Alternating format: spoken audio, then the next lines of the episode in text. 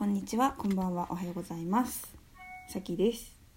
今日はですね、ちょっと今日漫画で実用使える禅という増野俊明さんが書いた本を読んだ読んでですね、えっ、とかねてから興味があった禅についてちょっとだけまあ本当にちょっとだけですけど勉強してみてですぐ実践できそうなことをちょっとだけやってみたらすごく気持ちが良かったのでそのお話をしたいと思います。えっとこの漫画はなんかまあなんか会社で働いてる人たちのところになんかだるまがやってきてだるまがやってきてっていうか なんか社長がだるまをプレゼントしてくれてそのだるまがいろんな助言をしてくれてでそれによってその彼らの生活がちょっとずつ良くなっていくって話なんですけどまあ私がすぐ実践したいなと思ったのがまずは座禅を組んで瞑想をしてみること。なんか瞑想っていろんな人が本当にいいって言ってて例えば「サピエンス全史」で「サピエンス全史」っていうあの世界的に2,000万部以上売れた大ヒットした本を書いた人ゆばゆばゆばさん。もなんか生きてる意味とかを探し求めた結果結局瞑想をすることにたどり着いたという話で、えっと、一番新しい本「21レッスンズ」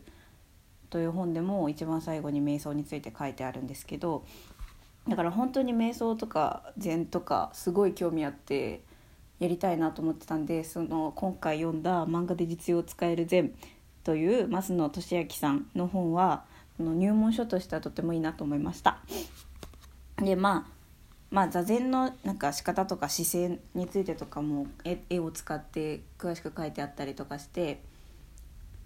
でまああの座ってやる時間がない時は歩きながらでもいいとかあの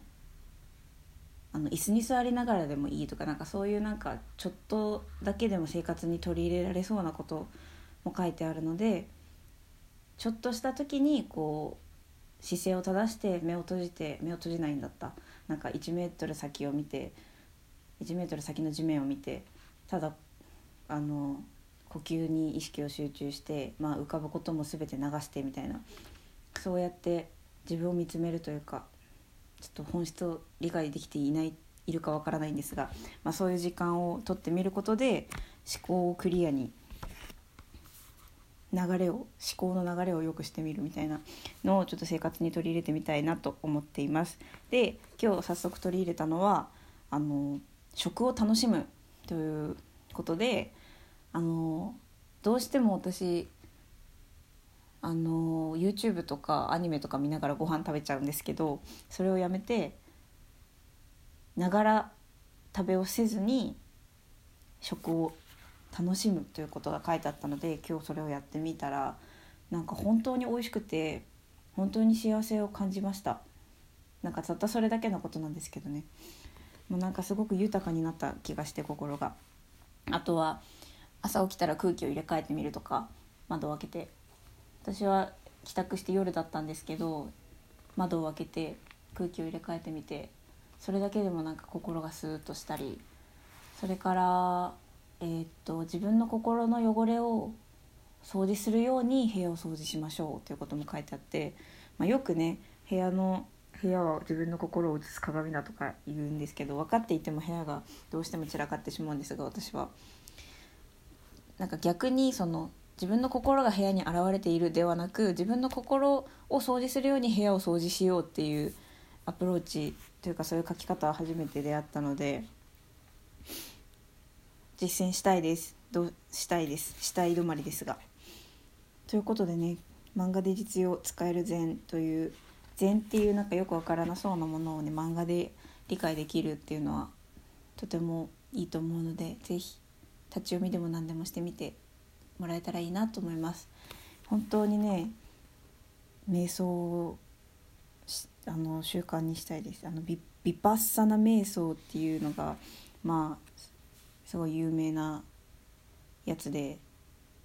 なんか講習会というかなんか泊まり込みでやる瞑想のなんかがあるんですけどそれにそのサピエンス全史のゆゆばさんも行ってすごい感感動っていうかなんか衝撃を受けたみたいなんで友達に誘われたことあって前に。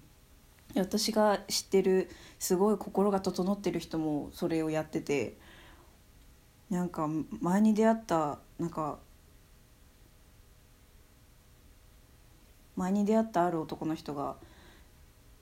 こう心が乱れてるかとか心なんか心の音が聞こえるみたいな人がいて心の中がぐちゃぐちゃしてる音がする人と心の中がスーって流れてる音がするしてるとかのをなんか見分けられるみたいな人がいてでその心がスーって流れてる人にたくさんアンケートを取ったらそのなんかみんなビッパッサナ瞑想か瞑想をしてたっていうことを話してくれてすごい興味を持っています。なんかね瞑想はこうなんていうか本質なんだろう幸福の本質のような気がしています。ということでした。以上です。ありがとうございました。それではまた。